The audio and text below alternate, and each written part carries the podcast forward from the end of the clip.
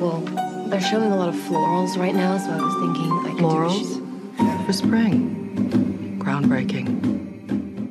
Hola a todos, bienvenidos a un nuevo episodio de Cinetrola. En este episodio vamos a hablar de una serie que me vienen pidiendo que hable más de lo que me vienen pidiendo que hable de La La Land desde que empezó Cinetrola y no estoy exagerando. O capaz estoy exagerando un poquito, pero no importa.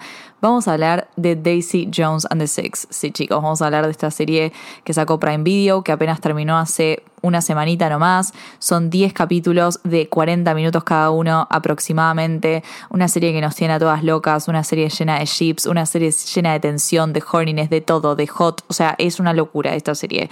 Esta serie está basada en un libro escrito por Taylor Jenkins Reid, que también es la, actor, la autora que escribió Seven Husbands of Evelyn Hugo, que también me vienen pidiendo que hable de Seven Husbands of Evelyn, Hugo, a pesar de que es un libro y yo no hablo de libros. Eh, pero sé que a ustedes les encanta, sé que están esperando la adaptación de Netflix, sé que están todos casteando a Jessica Chastain y a un montón de gente más para que interprete a sus personajes favoritos y eso lo aprecio un montón y cuando salga la película en, Netflix, porque sé que va a ser una, película, pero aunque no va a ser una serie, mucha gente también está enojada por eso. eh, ahí voy a hablar de Seven Husbands, se lo prometo. Y voy a hablar del vestido verde, de todo, de todo lo que quieren saber.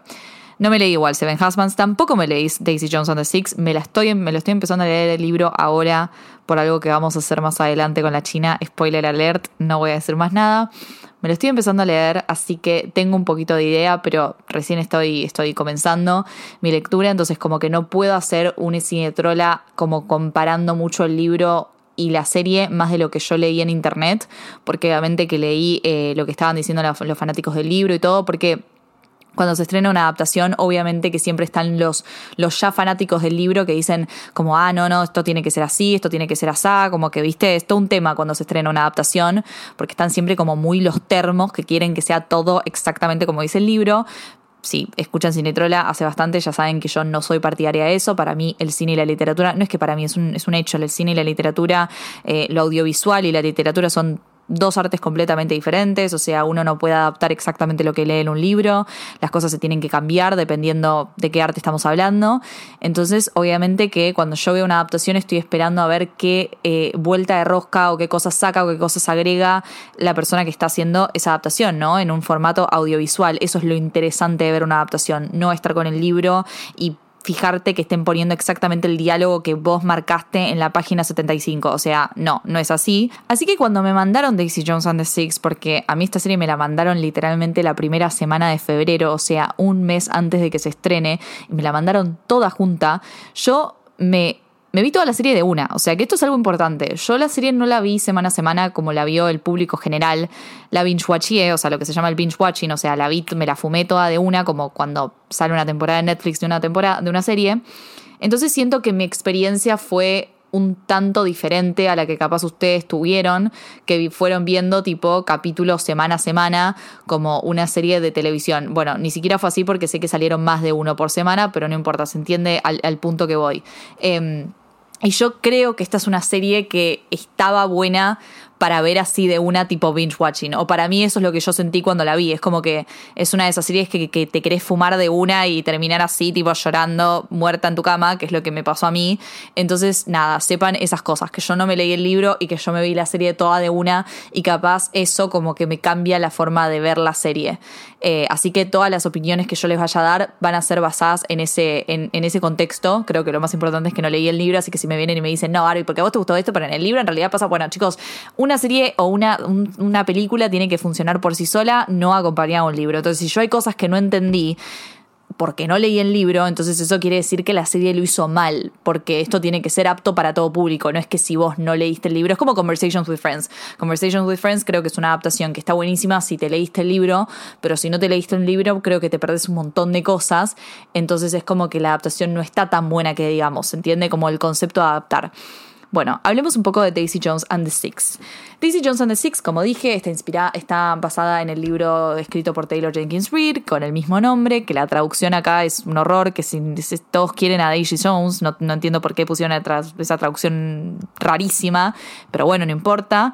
Y básicamente cuenta la historia de una banda ficticia de rock de los 70 que de un día para el otro en un concierto se pudre todo, se separa la banda y nunca más vuelven a tocar juntos. O sea, después de un álbum, después de ser súper exitosos en el tour, en el pico de su carrera, ta, ta, ta, se terminó todo. Y nunca se supo qué pasó hasta este momento que se juntan todos para hacer un behind the music y ahí cuentan como lo que pasó en este concierto y por qué se terminó la banda y cómo es que se terminaron, terminaron todos peleados. Algo importante es que el libro está escrito como si fuese un behind the music, o sea, está escrito en formato entrevista. Entonces he escuchado que es un tanto como difícil de leer. No sé si difícil es la palabra, pero capaz que a algunas personas como que se les hace más como paja leerlo porque está justamente en formato de, entrevista y no como una narrativa normal que estamos eh, acostumbrados en prosa. Em, y la serie justamente sigue este formato también. Es un behind the music, obviamente que no solamente son los actores, los personajes hablando, sino que es que te lleva, es un behind the music que te va llevando por las diferentes líneas temporales, ¿no? Primero como de ellos de chicos y después tipo va como el pasaje hasta, hasta el último y el último capítulo es como el concierto de ellos en donde se separan y se pudre todo y te explican qué pasó. A mí me gusta mucho cómo está adaptado esto, principalmente porque me encanta el formato de Behind the Music, me encanta que cuando hablamos de una banda de rock, que encima esta banda de rock, que me olvidé decir, supuestamente esta, este, esto es una libre adaptación de Fleetwood Mac, que es una banda real, que existió, que de los 70 y todo. Me gusta que eh, hayan agarrado el formato de Behind the Music y que lo vayan a, porque es un formato muy audiovisual, o sea, creo que en literatura medio que funciona menos de lo que podría funcionar eh, en un formato audiovisual. Creo que está muy bien logrado.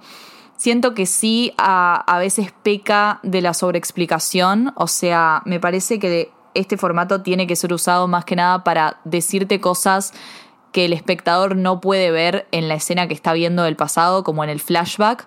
O sea, por ejemplo, una escena que dos personajes se están mirando eh, y vos claramente no le podés leer los pensamientos, que en el behind the music estén ellos tipo diciéndote como, bueno, a mí me estaba pasando esto, ¿entendés? Eh, creo que en un, o sea, creo que está muy bien usado, por ejemplo, en, en, la pareja entre Graham, Graham y, y Karen, que básicamente ellos terminan porque ella le dice como, bueno, no te amo, no siento más nada por vos, tipo, esto se terminó y él obviamente que, nada, que se lo cree y después en el Behind the Music, tipo años después, está él diciendo como, bueno, le agradezco, le agradezco a ella por ser honesta conmigo, porque me dio como la oportunidad de seguir adelante con mi vida. Y ella, ella en el Behind the Music dice, o sea, no fui honesta con él. Ese momento a mí me mata, porque para eso está hecho el Behind the Music, ¿no? Para, para como darte ese dato de decir, tipo, mira, o sea, en realidad ella no le estaba diciendo la verdad, en realidad ella sí estaba enamorada de él, pero le mintió para que él, para, para que él pueda seguir con su vida y para que él pueda tener como una vida mejor según ella, ¿no? Era lo que ella pensaba que iba a ser mejor para él. Em, entonces creo que en esos momentos se tipo deslumbra el behind the music, el recurso este de, del, del, del, futuro, de como los personajes hablando, reflexionando sobre lo que está pasando, tener sentimientos de arrepentimiento también, cómo cuentan las cosas, pero cuando se peca de la, de la sobreexplicación es como cuando, no sé, dos personajes están peleando y después tenés a los otros personajes explicando por qué se estaban peleando. O sea, como lo que ya estás viendo lo están explicando de vuelta o haciendo comentarios al respecto. Eso me parece paja, o sea, me parece como que subestimar a la audiencia, es como, ¿para qué me lo estás explicando? dame algo más interesante. Entonces siento que la, serie hace mucho eso, eh, que personalmente me da paja. Y también otra cosa que me da paja es que supuestamente estos personajes pasaron 20 años entre lo que está pasando, lo, lo, lo del pasado, como la historia de ellos como banda y estas entrevistas. Y la verdad es que no, no están bien maquillados, o sea, no parecen que pasaron 20 años, ni en peor parece que pasaron 20 años, a mí me parece que están mucho más matados en el pasado que en el presente, eh, es como que, no sé, por a Suki Waterhouse le pusieron nada más una peluca, ¿entendés? Es como, me parece que es un montón. Eh, Eddie tampoco me parece que esté bien representado. Camila Morrone tampoco. Eh, o sea, sí hay, hay un trabajo de maquillaje, pero me parece muy vago. Me parece muy vago y me parece, me parece que se podría haber explayado como un poquito más. Se podrían haber esmerado más en la personificación de estos personajes como adultos, ¿no? Eh, pero bueno, dejando de lado eso, eh, me gusta generalmente cómo funciona este recurso. También creo que juega mucho con lo que es el, unreliable narrator, que es un recurso que se usa mucho tipo en literatura y cuando se adapta a cine a veces es muy difícil de, adaptar porque se habla de unreliable narrator cuando el narrador de tu historia no es 100% eh, verosímil. O sea, es como cuando, un, cuando una historia está narrada en primera persona, claramente vos no podés confiar del todo en lo que te está contando el narrador porque es según el punto de vista de ese narrador. Es lo que se explora mucho en The Great Gatsby, que es mi libro favorito, eh, de Fitzgerald, que justamente está narrada en primera persona porque el narrador es Nick Carraway y desde un principio tipo te dejan claro que Nick Carraway tipo nunca te va a mentir. Entonces es como que se cree en la literatura que Nick Carraway es como el personaje más como objetivo, el personaje más objetivo cuando se trata de primera persona y por eso en la adaptación de Grey Gatsby, en la más nueva de todas, lo hacen creer como que en realidad Nick Carraway estaba loco y en realidad como que él es un unreliable narrator, ¿no? Como sacándole la virtud que tenía Nick Carraway como narrador que le había dado Fitzgerald, como diciendo en realidad no, porque ningún narrador de primera persona puede ser 100% fiable, tipo de fiar.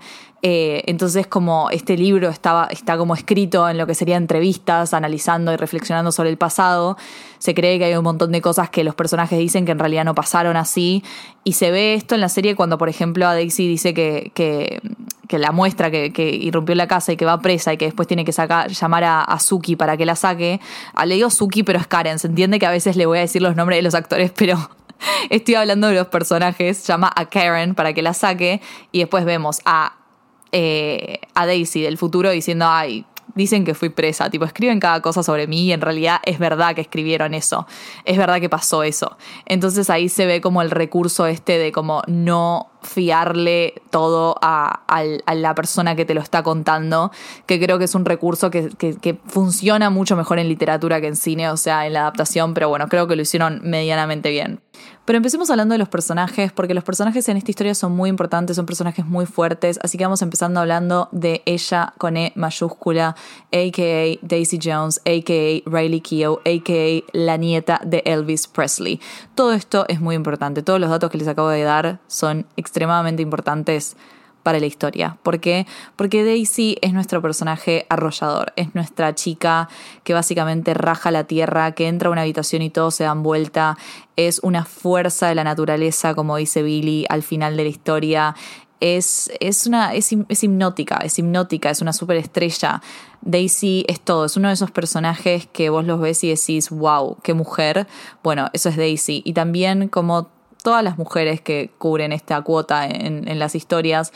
Es un personaje muy quebrado, lo que se llama en inglés broken, con un montón de demonios internos, con un montón de luchas internas, que todo el tiempo se quiere resguardar y al mismo tiempo está completamente al aire libre esperando que la lastimen, a veces buscando que la lastimen. Es un personaje que teme mucho estar sola, que no quiere estar sola, eh, que hace cualquier cosa para no estar sola, que hace cualquier cosa para no poder, para no sufrir y al mismo tiempo vive sufriendo.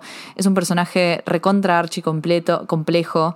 Y me parece que no había mejor persona para que lo interprete que Riley Keough. La verdad es que hubo un montón de, de quejas hacia esto porque sentían como que no tenía la fuerza suficiente que tiene el personaje de Daisy en el libro.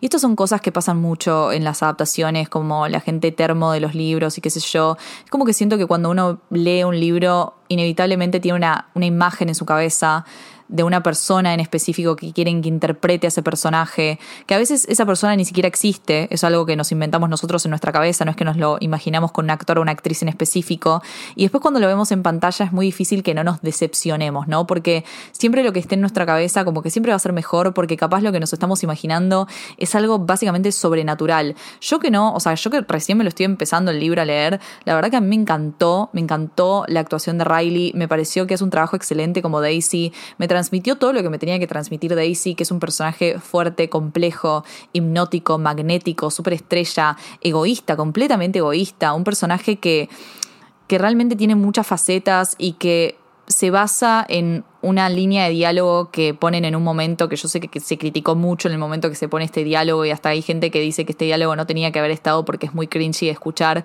que es el diálogo que ella le dice a uno de sus, de sus ex novios que dice, me harté, no quiero ser la musa de nadie, yo quiero ser tipo the someone, o sea, yo quiero ser la, la que escriba las cosas, yo quiero ser la superestrella básicamente. Y a mí me pareció muy interesante esta línea y me encantó que haya estado. ¿Por qué? Porque el concepto de musa a lo largo de los años eh, y a lo largo de la historia es un concepto que se romantizó muchísimo porque es como esta idea de que, bueno, uno, es la musa, ¿no? Como sos mi inspiración. Es como un concepto que, que utilizaron los hombres desde, desde que el mundo es mundo, desde que el arte es arte, para básicamente hacerle creer a la mujer que estaba en un lugar importante para no darle lugar de artista, básicamente. Es como, bueno, no vas a ser la artista, pero porque vas a ser mi musa. O sea, todo el arte que yo escribo, todo el arte que yo creo está basado en vos. Y eso es más importante, pero en realidad no es más importante. Solamente te quieren hacer creer que es más importante para que vos no como no quiera ser la artista, no le saques el trabajo a ellos. Entonces me parece muy lindo que esté esta línea de diálogo, me parece que es un momento quiebre tipo en la, en la historia de Daisy, que hasta ese momento se dejó ningunear y se quedó como en el background, en, en, en como en la parte trasera, en, el, en, la audiencia, nunca se animó a subir al escenario, nunca se animó a ser ella la estrella porque sentía que ese lugar no, no era parte, eh, no era como, no era su lugar, ella sentía que no, no pertenecía al, al escenario, como a las luces, y a ese momento en donde se da cuenta que uno el exnovio tipo le robó la canción y este otro le quería robar algo para usarlo en un guion, dijo, basta, me harté. O sea, claramente estos hijos de puta me están agarrando mis ideas, haciéndolo pasar por, como musa porque no se les cae un, una cosa de la cabeza, ¿entendés?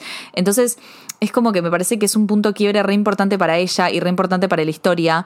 Y a mí personalmente me, encanta también por como el discurso que quiere decir y todo lo que significa en, en la rama del arte y cómo eso la lleva a, salir a cantar y a tener esta escena en el piano en donde es como que dice, bueno, me tengo que probar, no le tengo que probar a nadie que soy buena, sino que me lo tengo que probar a mí misma. A mí me encantó esta escena, me encantó que, que, vaya como un bar en donde no haya nadie, me encantó que se siente con su pianito y empieza a cantar y no esté esperando que nadie le aplauda ni nadie le diga como qué bien, qué bien que lo hiciste, sino que canta para ella. O sea, canta para ella y ella misma se da cuenta que es good enough.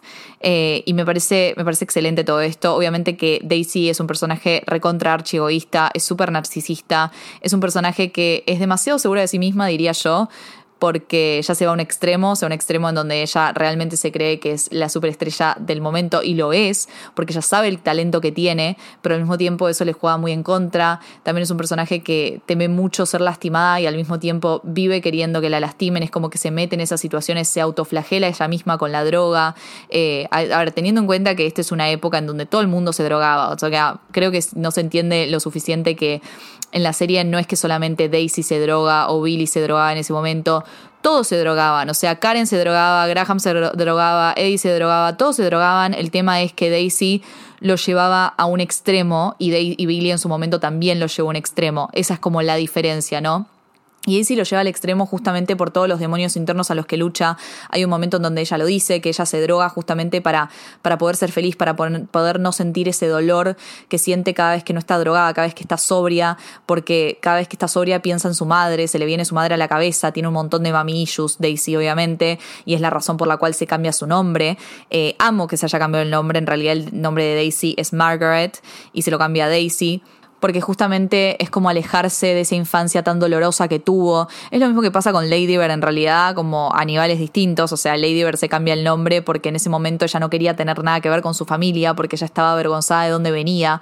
Entonces creo que el concepto de cambiarse el nombre tiene mucho que ver con, con estar avergonzado de como de tus padres, de, de tu familia, de, de, tus raíces, porque el nombre es algo que te dan tus papás eh, y es como básicamente darte un propio nombre, no es solamente alejarte de eso, de donde venís, sino básicamente darte el poder a vos misma de nombrarte. Es como cuando Lady Bird dice, It's been given to me by me. O sea, es como yo me di ese nombre, ¿entendés? Y a pesar de que obviamente Lady Bird y Daisy no tienen las mismas vidas y obviamente que los problemas de Lady Bird son propios de una preadolescente y los de Daisy tienen que ver con las drogas, tienen que ver con una infancia realmente muy dura, cambiarse el nombre siempre quiere decir eso, siempre quiere decir alejarse de donde venimos, de, dejar de, lado nuestras raíces y a nuestros padres, a nuestras familias, a esa, gente que nos dio ese nombre y darnos a nosotros mismos nuestro nombre y recuperar un poco el poder que perdimos en ese lugar. Como básicamente es como una forma de emancipación es literalmente una forma de emancipación y siento que Daisy en ese momento se emancipa de, su familia, de su madre sobre todo, y ahí es donde finalmente caen las drogas, también eh, con esta idea de, sucumbirse en el mundo de los 70, de, querer formar tanta parte de este mundo de los 70, que el mundo de los 70 en esta serie está recontra re bien representado para mí, eh, yo creo que el diseño de producción es, bastante, es una, es una locura, o sea, las piezas de vestuario y todo, no voy a hablar del vestuario en específico en este podcast, ya se los digo, porque eso va a estar guardadito para Instagram, chicos. Esto se llama branding. No les puedo hablar del vestuario porque hay un montón de cosas visuales que quiero explicar y sé que no las voy a poder explicar bien acá, así que vayan a Instagram que dentro de poquito va a estar el, análisis de vestuario de Daisy Jones ahí para que lo vean y vean todas las referencias y todo lo que dijo la vestuarista y todo lo que encontré yo y mis outfits favoritos y todo lo que quieran. Pero lo que sí les puedo decir es que eh, la ambientación de los 70 está muy bien, sobre todo al principio de la serie, en donde a mí me encanta la introducción de Daisy a los 70, a la música, cuando va a los conciertos, bueno, lo que le pasa que es básicamente abusada eh, y que ese momento también la quiebra mucho porque ella lo dice en el futuro, es como no fui naive, no fui, no, no fui, no es que era tipo, no es que era una nena inocente, es que era una nena. O sea, el problema no es que yo era tipo, no es que fui inocente, es que yo era una nena. O sea, literalmente una nena tiene que ser inocente, porque una nena no puede no ser inocente, vos no le puedes sacar la inocencia a una nena, estas cosas no pueden pasar. Entonces es como que en ese momento ella como que cambia mucho su personaje y dice, a mí nunca, me va, nunca más me va a pasar esto, a mí nunca más me va a pasar esto. Entonces es cuando ella dice, bueno, me tengo que meter en este mundo, pero me tengo que meter en este mundo bien y tengo que ser la más viva de todas. Y para eso ella se empieza a drogar, se empieza a juntar con gente con mala junta, viste, como que se empieza a rodear de gente mala y se empieza a consumir como drogas y todo eso para no poder, para no caer de vuelta en la misma como moneda de la inocencia de la niñez, ¿no? Es como que es como un mecanismo de autodefensa que ella, que ella hace y siento que cuando ella se enamora de Billy, cuando empieza a tener esta relación súper rara y compleja con Billy, ella vuelve a sentirse inocente, vuelve a sentirse desprotegida y es por eso que se escapa. Se escapa porque siente que otra vez la están lastimando. Obviamente que Billy no, no, está, no es que está abusando de ella sexualmente, pero en cierto punto está como abusando de ella psicológicamente, porque hay como esta cosa de, de como viste, de, que él sabe que ella está enamorada de él y obviamente que él siente cosas con ella, pero también él se aprovecha de eso para que ella pueda escribir ciertas canciones que le sirvan al disco, entonces utiliza los sentimientos que ella siente por él para básicamente eh, sacarle canciones y que ella cante. Y eso es un tipo de abuso, eso es un tipo de abuso de sus emociones. Entonces yo siento que en ese momento ella se vuelve a sentir vulnerable y es por eso que se escapa a Grecia y por eso que se mete en otro tipo de droga que es básicamente un chabón, es casarse con un chabón que no es bueno para ella, que no lo ama porque es como es alguien que conoció hace dos días. Em, y se mete en eso y no, no salir de esta relación porque si sale de esa relación significa que va a volver a pensar en Billy. Entonces es como que es otro tipo de droga, ¿no? Creo que la serie trata mucho el tema de las adicciones y no solamente la adicción a la droga, sino la adicción a otra persona, la adicción a los sentimientos, la adicción a, estar con, otra, con, otro ser, como esta cosa de no poder, la adicción con la música también, porque Daisy tiene una adicción con la música. Daisy tiene una adicción con ser la superestrella, con, con el público, con que la amen. Ella necesita que la amen, ella sabe que la amen. El, concierto en donde ella es invitada, de, en este momento solamente se llamaba The Six, eh, en donde la invitan a cantar una canción y ella canta esa canción y solamente tenía que cantar esa canción e irse. Y obviamente que no se va porque ella le encanta a ellos. Ella es adicta al amor que siente el público, es adicta a la audiencia, cantando su nombre, gritándole. Y ella en el futuro dice, no me dejaban irme, ¿qué querías que haga? No me dejaban irme. Y en realidad no es que no te dejaban irte, es que ella sentía esa adicción hacia el público, hacia la audiencia que decía, no me puedo ir, o sea, mira lo que es esto, necesito esto, ella lo necesitaba. Y ahí es cuando empieza esa escena alucinante en donde Billy va y como que comparten el micrófono, básicamente es como una lucha de poder, en donde, hey, esta es mi banda, y ella dice, sí, era tu banda, pa, era tu banda, esto ahora es mío, este, esto no me lo sacas más, porque ella se da cuenta que lo necesita y que quiere eso. Eh, y es cuando va a Grecia y consigue otra droga que deja de lado la droga de la música y la droga de la audiencia. Y cuando la va a buscar Simón y todo, es cuando ella vuelve como a la raíz que, que, era esto, ¿no? Esta cosa del público, de, de, de, tener que lidiar con sus demonios, ¿no? Que en ese momento era Billy. Y lo que hace Daisy, a.k.a. Riley, en el escenario, chicos, los momentos más fuertes de la serie yo creo que son las performances. Y esto se debe no solamente a Billy que la rompe toda, sino a lo que hace Riley Keough en el escenario. No, no, no. Por algo es la nieta de Elvis Presley, chicos. La fuerza que tiene este, esta mujer, eh, la verdad es que tiene mucho de Florence Welch. O sea, su vestuario está claramente inspirado en Florence Welch, eh, de Florence and the Machine, para los que no saben. Eh, siento que hasta Taylor, en, su tour ahora, en la parte de Folklore y Evermore en The Eras Tour, tiene una inspiración de Florence en, ese, en esa parte. Es como todos estos outfits como súper volados, como que tienen efecto de mariposa con las, mangas todas así sueltas, acampanadas. Eh, vestidos, viste, como todo, todo muy flowy, que, no solamente son ropas de los 70, sino que es ropa vintage también, pero bueno, no basta, no me, no me voy a detener en hablando del vestuario en este episodio, basta pero la presencia que ella tiene en el escenario, todo es, es, es hipnótica, es hipnótica, es realmente como que querés escucharla por horas y cada vez que ella está en el escenario y canta y tiene la fuerza y su conexión con el público, se nota que es una droga para ella, realmente es una droga, es como, es una adicta, es una adicta cantando, es una adicta interpretando, es un artista con todas las letras, es una adicta y es un artista. Eh, y lo que siente, la pasión, el amor, se nota que es su vida entera, es como que no hay otra cosa que la música, eh, no puede haber otra cosa que la música, es donde ella es más ella, es donde ella explota todo su talento, donde ella brilla. Eh, la voz, la voz de Riley es, es descomunal y, creo que, es donde, donde posta la serie más llega como a su pico y decís, bueno, loco, esto, esto es arte, o sea, mira lo que, mira el poder que tiene y cómo eso se, traspasa en la relación de ellos. Y hablando de la relación de ellos, hablemos un poco de Billy Dunn también, que es nuestro otro personaje principal, Billy, interpretado por Sam Claflin. Mucha gente lo criticó a Sam Claflin porque dicen que está muy viejo y que no empatizaban con él como Billy, porque tengo entendido que Billy en el libro es un personaje que a pesar de que se manda un montón de cagadas, como que vos seguís empatizando con Billy de lo charming que es, de lo encantador que es, es como una, un, ser que vos lo ves y decís, bueno, Billy, ¿entendés? No puedo enojarme con Billy, mira lo lindo que es, mira lo potro charming que es, tipo, no se puede. Y mucha gente no le pasó eso con Sam Claflin y eso se debe a que dicen que está medio baqueta.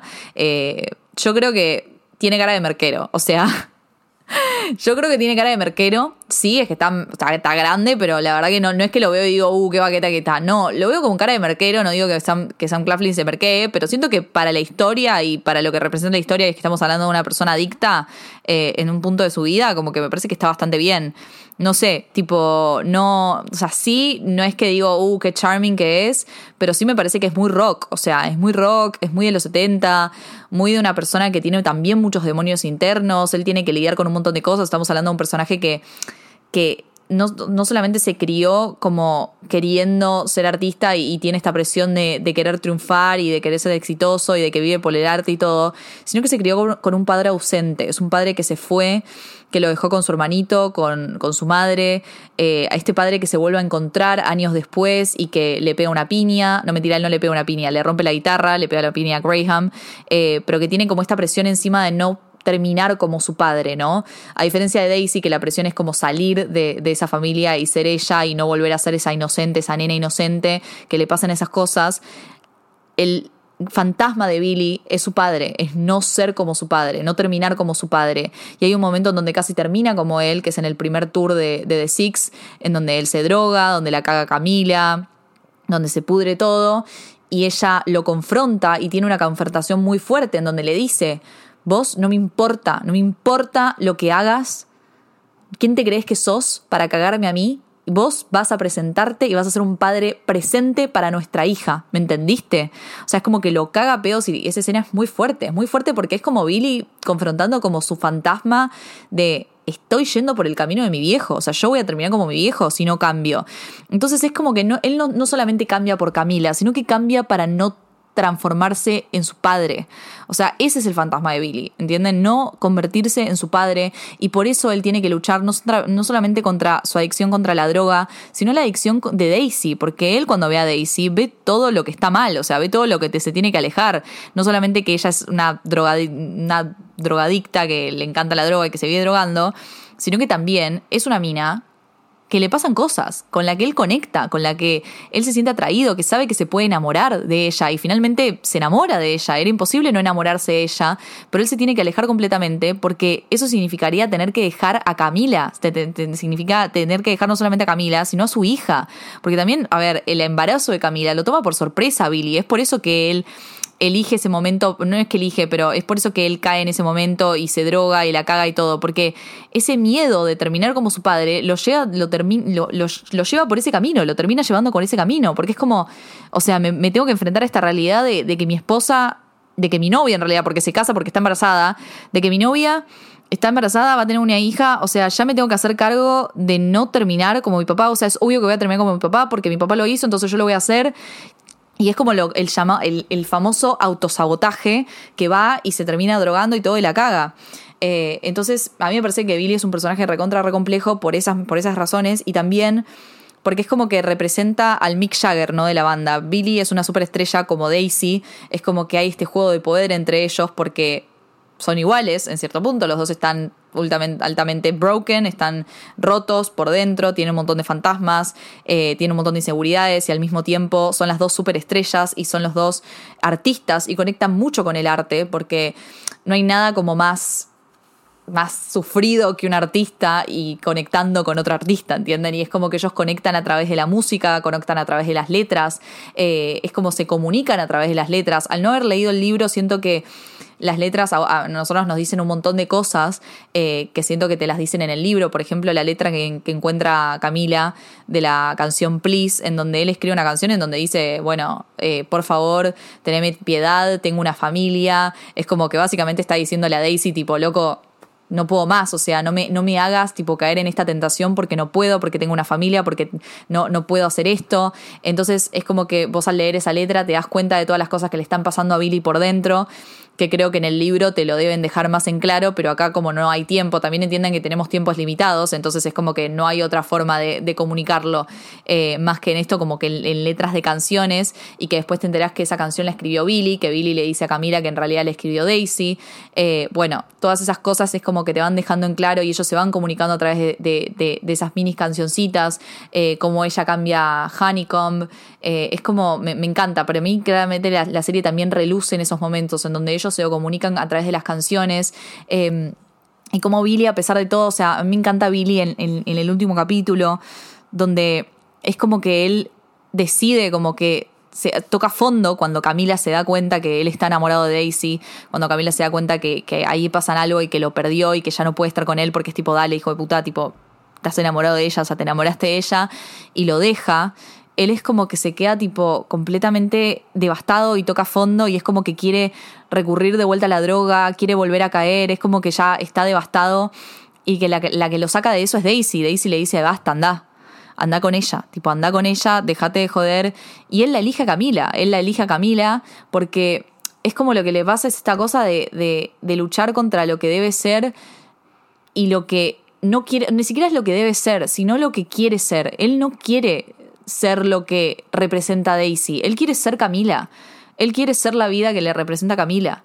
Él quiere ser un padre de familia, él quiere ser eh, una persona sana, él, él quiere ser respetuoso con su mujer, porque él la ama a ella también, o sea, en ningún momento la deja amar, es algo que voy a hablar ahora como con respecto a los chips y las parejas y todo. Entonces es como, me parece que es un personaje recontra complejo que para mí está re bien interpretado por, por Sam Claflin. Sí, capaz en ciertos momentos no empatizás lo suficiente como tendrías que empatizar, pero para mí está bien el casting, o sea, yo no puedo creer que el chabón cante también lo mismo que, que Riley, la presencia que tienen arriba del escenario es muy hot, es muy... ahí, eh, tipo, perdón, pero se me cae la bombacha, chicos, se me cae la bombacha con Sam Claflin eh, ahí cantando. En las otras escenas, fuera de eso, no, la verdad que no. Me gusta más el, actor que interpreta a Billy de, de, joven que Sam. Pero cuando canta en el escenario es jotísimo. Y me parece que eso es lo que cuenta, la presencia que tienen arriba del escenario. Y la verdad es que como tenemos personajes tan fuertes, principales, eh, el resto de los personajes quedan un poco desdibujados, no vamos a mentir. No todos, no todos porque tenemos a Miss Camila Morrone, orgullo nacional, Argentina, papá, la responsable de que Rob Pattinson y Suki Waterhouse hayan visto la final del mundo encerrados en una habitación de hotel. No, no, no. La amo, la amo a Camila Morrone. Camila Morrone es una reina. Camila Morrone la rompe en esta serie. Creo que es el personaje favorito de un montón de personas. Creo que se come la serie en un montón de aspectos. Es un personaje tan complejo. Es un personaje que es imposible no empatizar con Camila. Es imposible no empatizar porque ella viene a ser, no solamente viene a ser la mujer de Billy, porque sería muy fácil reducir su personaje a, bueno, la mujer de él y es como que todos queremos que Billy esté con Daisy, es como, bueno, dale, ya fue cagala, porque no es así, no es así porque vos con Camila empatizás desde un primer momento. Camila y Billy se enamoran, se enamoran desde un lugar muy puro. Camila lo sigue a Billy por amor, porque confía en él, porque quiere formar una familia con él. Billy también quiere formar una familia con ella. En ningún momento Camila es una mala persona.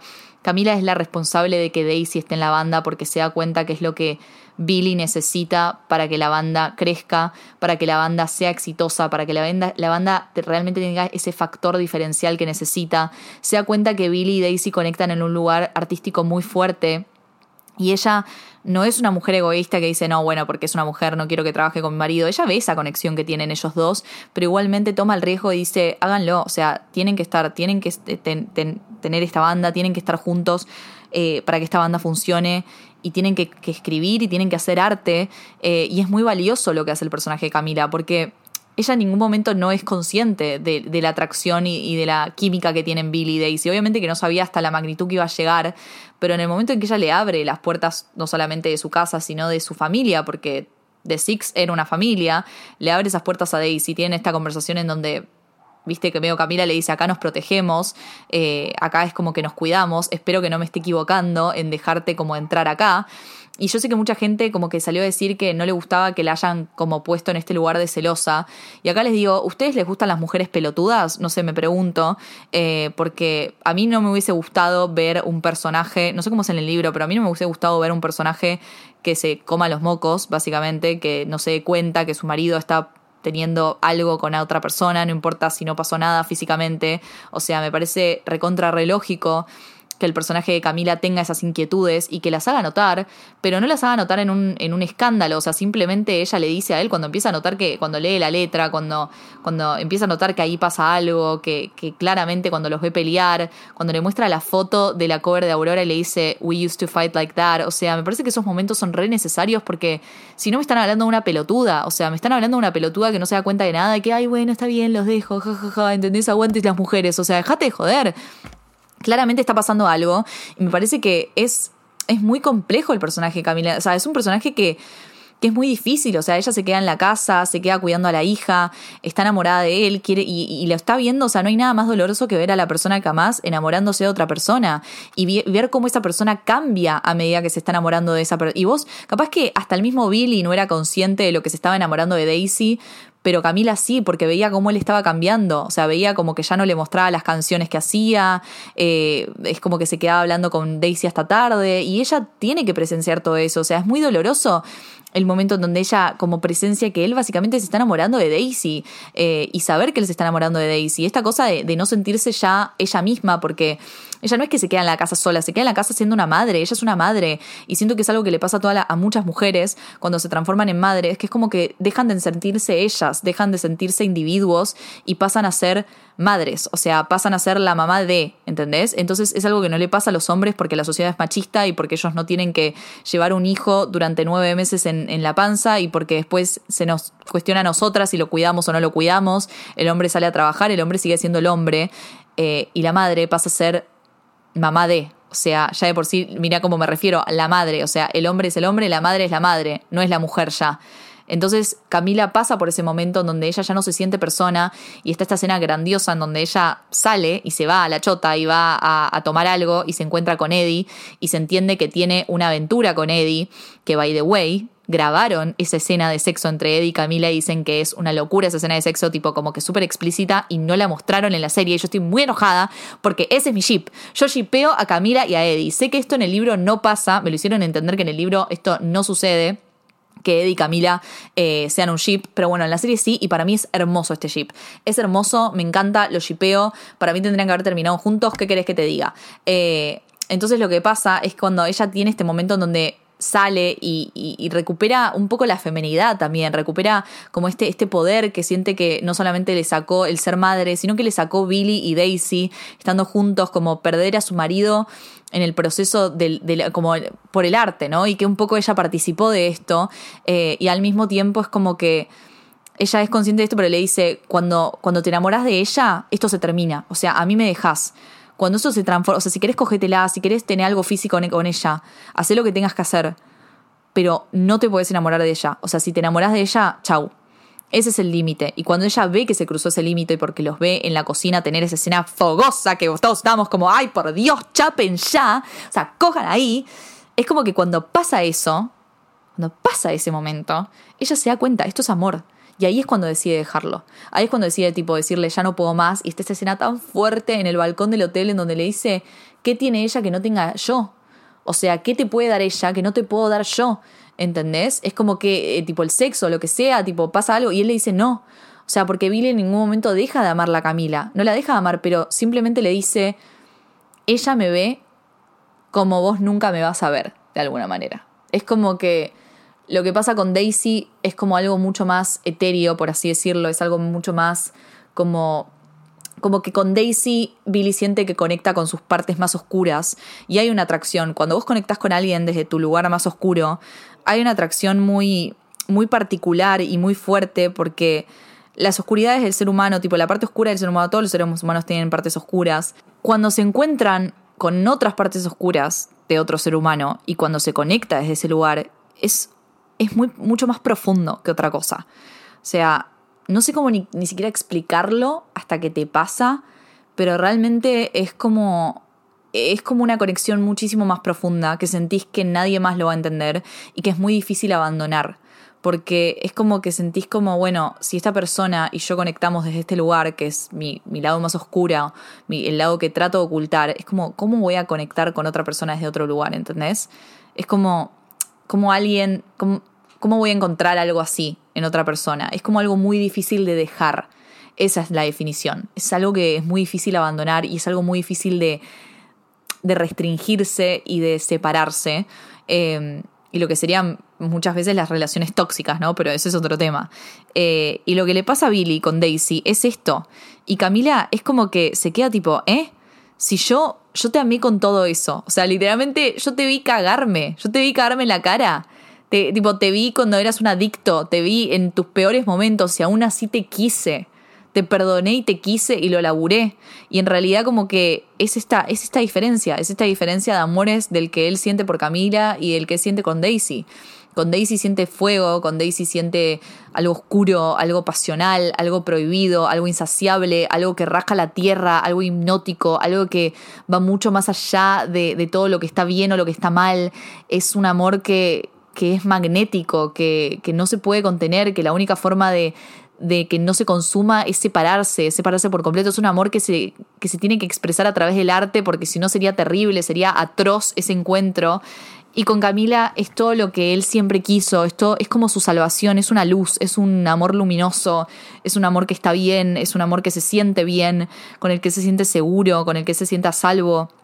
Es, es, algo muy lindo lo que se siente cuando está con Camila. Él siente paz al estar con Camila. Él si no tiene a Camila se muere, básicamente. Es como que el momento en donde Camila lo abandona, en donde él cree que la perdió para siempre, eh, es como que él, no puede, o sea, se cae, se, se derrumba, es como sin ella, es, es, su pilar, es su pilar, y cuando ella como que va al concierto porque dice, bueno, está bien, tipo, voy a ver qué puedo hacer con esto, voy a ver si lo puedo arreglar, y ella va al concierto y los ve cantar a Daisy y a Billy, es como que no puede, no puede, porque dice, loco, yo no puedo lidiar con esto, yo no puedo competir con esto, esta, este esta magnitud que tiene, este, este magnetismo que sienten entre ellos, que se ve, que se ve como audiencia, o sea, ¿cómo puedo yo luchar contra esto? Yo no puedo más con esto. Entonces, por eso es la única, la única solución para que Billy pueda estar con Camila y para que puedan estar todos en paz, para que él pueda tener la vida que quiere tener y que tiene que tener, es que la banda se rompa, es que la banda se rompa y que él deje de ver a Daisy, porque Daisy y él son son inevitables, son inevitables, son una fuerza que raja la tierra y que no se puede contener. Y con esto es como, vamos a hablar un poco de los ships y no solamente de Daisy Billy, pero Daisy Billy son un shipazo, que quieren que les diga, para mí la química está lograda, para mí está muy bien el ship. Yo sé que mucha gente salió a decir que no había química entre Sam y Riley, para mí todo lo contrario, para mí la serie empieza cuando ellos se conocen, porque los dos primeros capítulos son como introductorios, es como que te va llevando la vida de cada uno y como cada uno como que se forma de Six y, el primer tour y todo eso. Eh, y recién en el tercer capítulo es cuando Daisy y Billy se conocen y acá es cuando decís, mamá, Qué despelote, qué despelote. Lo que sí me pasa es que la serie siento que va un poco más lento. Va, va- más lento de lo que tendría que ir.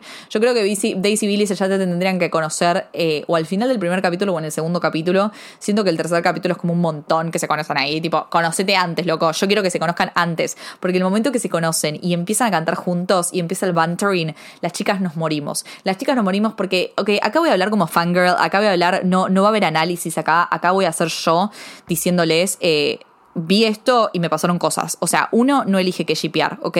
Los ships son ships. Entonces, si yo te digo, yo lo shipeé, lo shipeé, no lo puedo contener. O sea, la química que había entre, entre estos dos componiendo era una locura. Creo que los mejores momentos de la serie era cuando ellos estaban en el estudio, cuando ellos estaban componiendo, cuando ellos estaban eh, cantando solos y los otros los miraban tipo, oh my god, what is going on here? Porque las chispas, chicos, las chispas salían por la pantalla. Las chispas salían por la pantalla, no podíamos más. Era como, por favor, chapen. El primer beso de ellos dos es, de- despelote. Despelote, el primer beso de ellos dos es, es un despelote.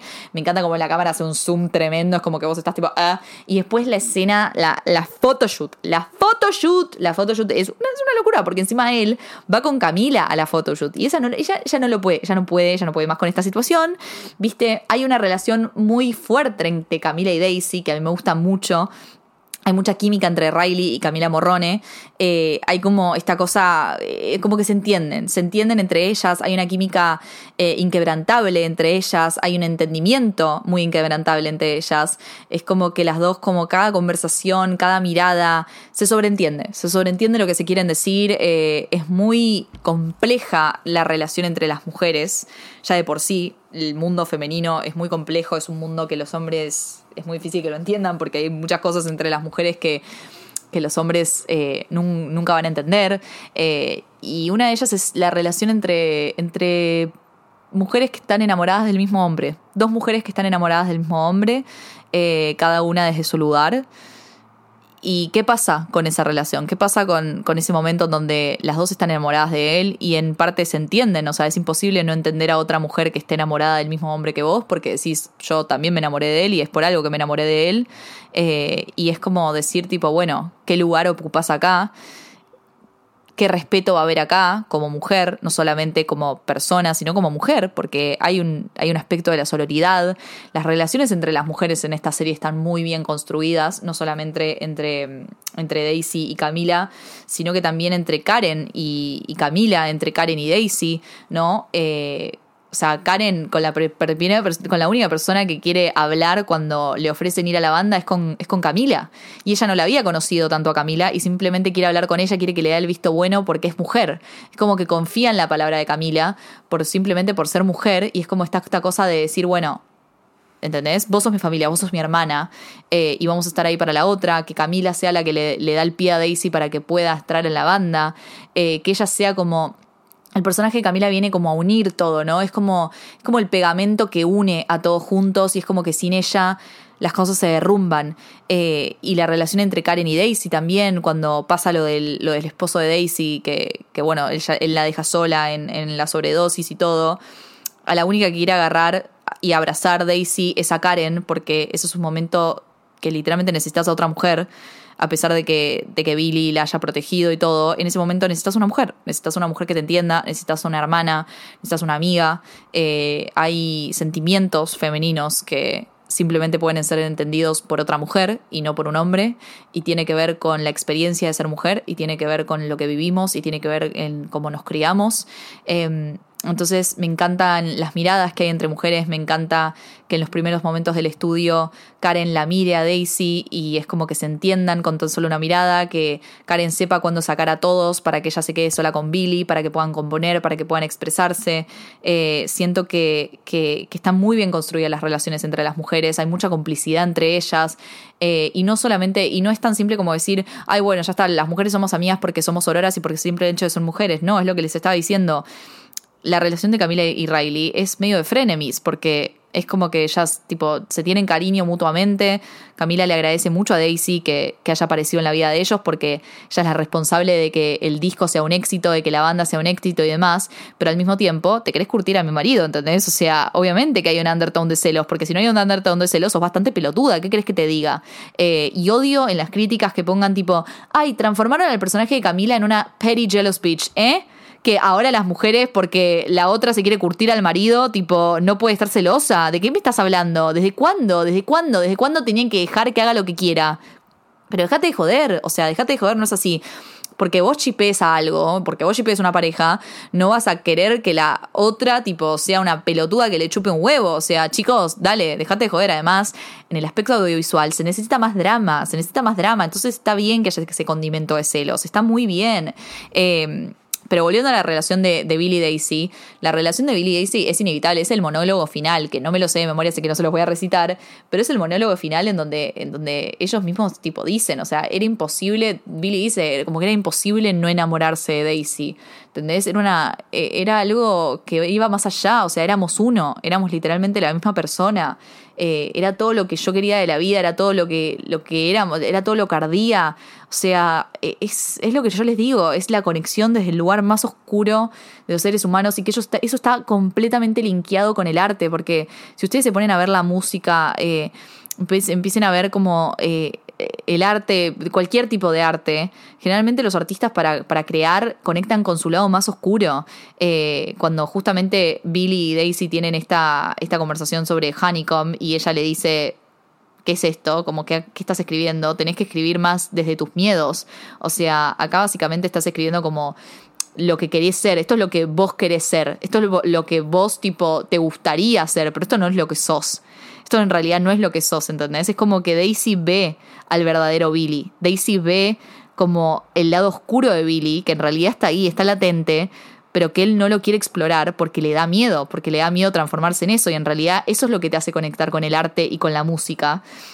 Entonces, eh, nada, es, es, es tipo lo que ellos con, lo que ellas crean a través de la música es lo que ellos son como relación. Entonces, ese monólogo final y todo, me parece que engloba perfecto, a la, perfección lo que son ellos dos y como ship y todo. Y bueno, el final es, es grandioso, ¿qué querés que te diga? O sea, perdón, como shipper me, volví loca, lloré, lloré como condenada. Yo sé que mucha gente dice que es muy tirado de los pelos el hecho de que Camila muera eh, al final, pero bueno, esas cosas están en el libro eh, y tengo entendido que pasa así, que sucede así, que de la nada la, la hija dice, bueno, y mi madre Camila murió. Eh, yo sé como que se ve un poco en el maquillaje que ella está un poco deteriorada, que hay algo pasando ahí. Eh, y sí, capaz que es un poco tirado de los pelos que la nada Camila le diga a la hija, bueno, quiero que le digas a tu padre que busque a Daisy Jones, quiero que le digas a Daisy Jones que lo deje entrar a tu padre. O sea, es como un montón, o sea, siento que es muy fanfiction. La verdad que es muy fanfiction, vamos a decir la verdad. Pero por algo está la ficción, ¿qué querés que te diga? Por algo está la ficción. Las chicas necesitamos un poco de pum pam, viste, como que yo fui feliz, yo fui feliz con que le abra la puerta, con que sonrían y con saber de que van a ser felices para siempre.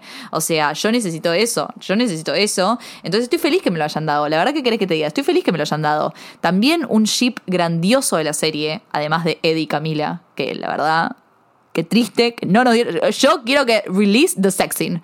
Release the fucking sexing, chicos. Basta. Prime Video, ¿con quién tengo que hablar? ¿Con quién tengo que hablar para que me den la escena de sexo entre, entre Eddie y, y Camila? Loco, basta, loco. Lo necesitamos. Pero sacando ese chip de lado, vamos a hablar un poquito de Suki y Graham, que la verdad que sí pasó.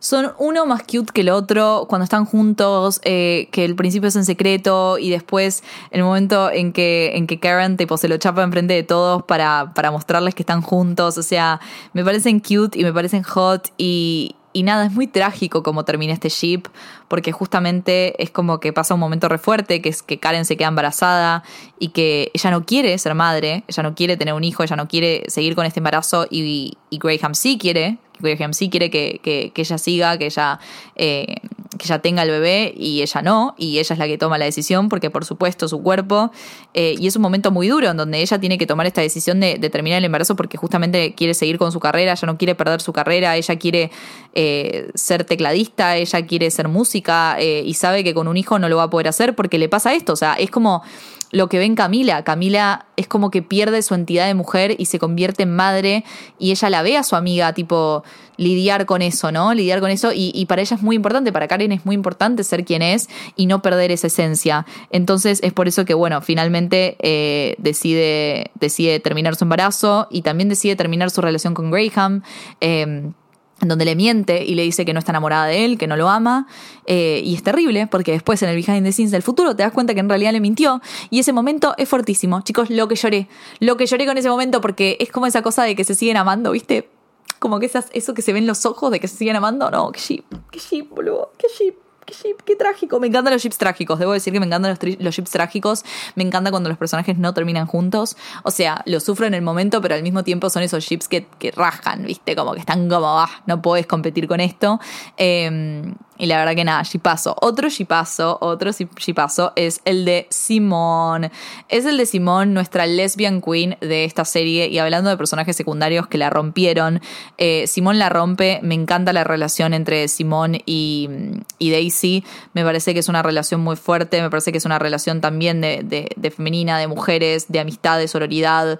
Eh, muy, muy fuerte. Simón es la que le hace entender a Daisy que ella está para más, que ella en realidad no quiere ser parte de la audiencia, sino que quiere ser la artista, sino que quiere ser la superestrella, eh, le abre los ojos, siempre está para Daisy, me parece tan respetable y tan hermoso como Simón, no importa qué pase, tipo si Daisy la necesita, ella va a ir, cómo se va a Grecia a buscarla, la trata de despertar, es súper doloroso la, la pelea que tienen entre ellas, como Daisy está tan cegada y tan tan absorta en, este, en esta persona, en este chabón, que, no se da cuenta que está lastimando a su amiga, que no se da cuenta lo que realmente vale la pena, que su amistad con ella y que ella solamente la está cuidando. Eh, nada, me encanta toda la historia de Simón, me encanta que sea una pionera del disco, me encanta toda su storyline en Nueva York. Me parece que también la serie brilla cuando explora más los 70 como época fuera del ship de Daisy y Billy. Siento que es verdad que a veces eh, la serie peca de concentrarse por demás en el ship o por demás en, en como la parte amorosa de la serie, que entiendo que es el apil, ¿no? O sea, obviamente que yo viendo la serie estaba tipo, por favor, mostrame a Billy y a Daisy, pero al mismo tiempo estamos hablando de los 70, estamos hablando de una época en donde pasaron un montón de cosas tengo entendido que sacaron una storyline sobre la guerra de Vietnam, que me hubiese encantado que la pongan porque es importante el aspecto político cuando se trata de épocas y sobre todo los 70 o los, 70, o los 60. Es como súper importante hablar de la guerra de Vietnam y no hubo nada, casi nada de eso, creo que nada. Eh, se concentró demasiado en la música, pero al mismo tiempo es como que para mí le faltó un poco. Eh, por eso me parece re importante como todas las escenas de Nueva York, el surgimiento del disco, eh, cómo se trata el tema de la sexualidad de Simón, cómo se tiene que esconder y al mismo tiempo no querer esconderse, pero al mismo tiempo como querer priorizar su carrera y tener que hacer lo que tiene que hacer para poder llegar lejos. Em, es como, nada, me, me parece súper interesante todas esas cosas que también son como un, una radiografía de la época, ¿no? Me gustan todas las cosas que tienen que ver como para analizar la época y que muestran tipo los 70 y lo que estaba pasando. Toda la escena de Saturday Night Live también me parece súper interesante. Como mostrar Nueva York en esa época me parece algo muy appealing, me parece algo que funciona también y es como lo que sería como el diseño de producción y todo. Eh, siento que la serie necesitaba un poco más de eso, creo yo. Eh, le hubiese metido más de eso, le hubiese metido más radiografía de los 70 fuera de lo que fue la música para, nada, setearnos mejor en la escena, entender mejor a los personajes, porque obviamente que la música en ese momento también estaba completamente eh, influenciada por lo que estaba pasando, cómo cambia la música de los 60 a los 70, como la conversación que tienen con el, con el band manager, que en este momento no me acuerdo el nombre, pero me encanta su personaje, me parece muy carismático, que les dice como de qué tienen que empezar a cantar, que dejen de cantar sobre la guerra y de sobre todo eso, que eso es muy de 60, o sea, porque en los 60 se hablaba mucho de tipo del movimiento hippie, de tipo Not War y qué sé yo, y que en los 70 ya se quería otra cosa, ya se buscaba otro tipo de música, ya se buscaba, se buscaba otro tipo de letra. Entonces, nada, hubiese estado bueno como ponerle un contexto más histórico a eso para que podamos como entenderlo más y poder tipo como, no sé, ver algo más como atractivo, que no solamente fuera de lo que es el amor y de los chips y qué sé yo, que también están buenísimos, pero bueno. Eh, pero al fin y al cabo me parece que es una serie súper entretenida, me parece que es una serie que funciona, eh, funciona por sí sola, a pesar de que obvio siento que si te lees el libro creo que capaz que la disfrutas más porque vas a tener un montón de cosas que en la serie no están por obvias razones, entonces capaz que complementarlo estaría buenísimo, pero yo que no me leí el libro, recién me lo estoy empezando a leer, pero cuando me vi la serie no había leído ni la página, no tenía ni el libro comprado, la disfruté, me gustó de principio a fin, me la fumé en tipo dos días, eh, lloré, me emocioné, me reí, grité, amé, shipié. Y la verdad es que nada, eso es lo que tiene que tener una serie de este tipo, tipo basada en este libro.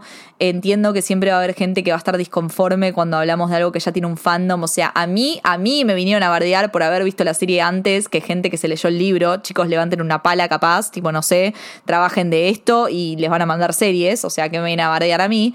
Pero bueno, para que se entiendan que hay mucho fan termo, hay mucho fan termo que es como que se cree que tiene la palabra absoluta porque se leyó el libro 500 veces, entonces es como que, nada, sepan que, para mí eso es ridículo porque cada uno es como piensa lo que piensa, cada uno tiene su imagen en la cabeza de lo que tiene que ser el libro, eh, y también, nada, lo audiovisual es diferente a lo que está escrito, son dos artes diferentes, se tiene que adaptar de manera diferente. Veremos cómo se adapta Seven, eh, Husbands of Evelyn Hugo, cómo la adapta Netflix. Esta es una serie que, dato no menor, es de la productora de Reese Witherspoon, que nada, Reese es una genia y que todo lo que toca lo convierte en oro. Y es muy raro que Reese te haga algo malo. Así que nada, confiamos en ella, yo creo que salió muy bien, es una serie que disfruté, es una serie que volvería a ver y creo que no hay nada más lindo que GPR y escuchar musiquita de los 70 y además que hayan inventado una banda, me parece fantástico, que tengan un álbum en Spotify, me parece una locura, me parece increíble que, que, haya como merch de la banda y todo ese universo. Siempre respeto esos movimientos de branding y de marketing, así que bien por ellos y muy pronto van a tener el análisis de vestuario en el Instagram de Cinetrola. Hasta luego. 了。